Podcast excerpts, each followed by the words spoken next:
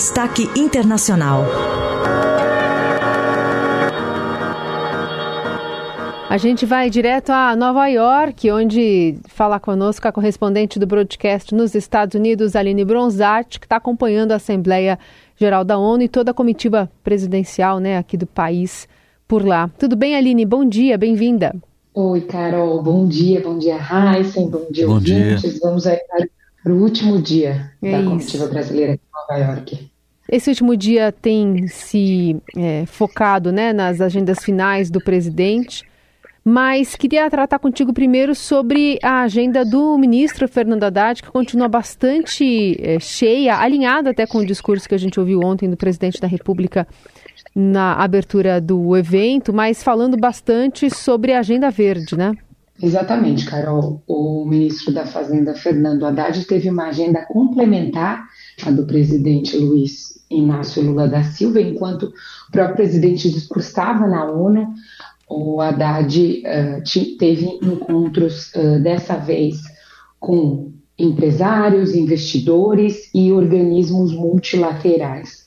Na pauta, o principal ponto é, a, a gente fala, né, a venda do, da agenda verde do Brasil, é mostrar o que o Brasil tem feito aí é, é, nesse plano de transição ecológica, que é como o governo tem, tem chamado. E o, o que Haddad ouviu uh, de investidores, de empresários, conforme ele mesmo relatou para a gente ontem, uh, foi que tem uma preocupação fiscal com a situação fiscal, com a sustentabilidade da dívida uh, do Brasil. Essa preocupação existe a despeito, principalmente por conta da, do novo do novo arcabouço, tem muitas dúvidas em relação às novas regras, mas que a principal preocupação são os investimentos, é como o Brasil vai atrair esses investimentos para essa agenda ambiental. Uh, ainda assim, Haddad tem dito que o, re, o, o retorno dos investidores tem sido super positivo, o governo prepara, e a gente já disse eh, e o governo tem preparado, trabalha numa emissão de dívida externa com conceitos sustentáveis. Será a primeira vez que o governo vai fazer uma, uma captação dessa, que deve acontecer nas próximas semanas.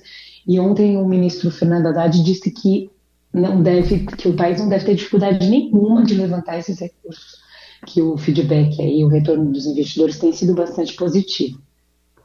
Muito bem. É, tá se falando muito em multilateralismo também, o presidente Lula mesmo abordou esse tema ontem lá no, é, no, no, discurso dele, mas também sobre reforma desses organismos multilaterais. Um deles, por exemplo, o FMI. O que, que o ministro falou sobre isso, Aline? Isso, esse tema foi abordado no primeiro encontro, Heisen, que o Haddad teve com representantes de organismos multilaterais e também investidores de impacto. Ah, segundo fontes que participaram do encontro, ah, Haddad disse que esse é um dos focos do Brasil na liderança do G20. Ele tem, tanto o presidente Lula quanto Haddad, têm defendido a importância dessa coalização global, principalmente para resolver uh, a questão do clima, a questão da transição energética. No fim do dia, Haddad voltou a falar que ninguém, nenhum país vai conseguir fazer nada isolado. No entanto, segundo fontes relataram, uh, o ministro, o governo entende que essa não é uma que se não é um desafio fácil e admitindo inclusive que o FMI tem resistência a qualquer mudança mas que esse é o foco uh, ah, ah, para a liderança do Brasil no G20. Uhum. Bom, e nesse aspecto, como é que deve entrar na pauta é, assuntos como a questão envolvendo a presença do Brasil e a cobrança por recursos pensando no meio ambiente? Ontem, no discurso, ele fez o reforço para o pedido de 100 milhões de, de dólares né, de financiamento do Fundo Amazônia. Hoje tem uma reunião, por exemplo, com o presidente americano Joe Biden.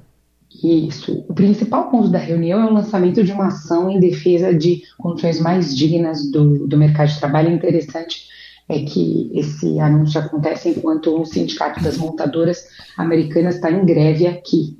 Uh, mas na pauta também está prevista o tema da, da agenda verde, né? Fernando Haddad disse que o Brasil estuda como desenhar uma parceria com os Estados Unidos para poder se beneficiar uh, da lei climática de Biden, que prevê aí um investimento bilionário para projetos sustentáveis e, e, vários países estão tentando se valer desses investimentos e o Brasil é um deles.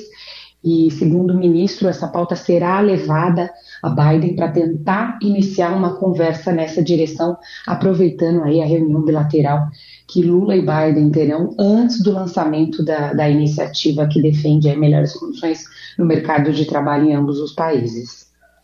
Bom, é, você mesmo essa semana adiantou alguma coisa, né, é, do que eles podem fazer, porque já estava sendo negociado. Mas e com o Zelensky, né? O que, que dá para esperar desse encontro hoje? O que, que se comenta aí em Nova York?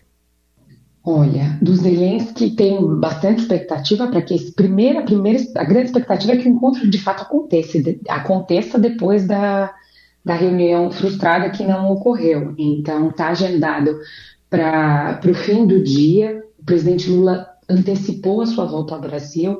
Ele vai retornar na noite de hoje, antes seria somente amanhã, mas o presidente tem acusado dores e cansaço, então ele vai antecipar a volta para hoje à noite, mas ele manteve as agendas e principalmente com os elencos. Então, aí, terminado, uh, uh, terminados os compromissos com o Biden, tá, tem a expectativa para o encontro com o presidente ucraniano e do lado brasileiro, o que os interlocutores têm dito é que o Brasil vai ouvir. O Brasil quer ouvir, mas quer reforçar a sua visão de, de, de paz de acabar com esse conflito e também de neutralidade, que é a posição histórica aí do Itamaraty, Heisen.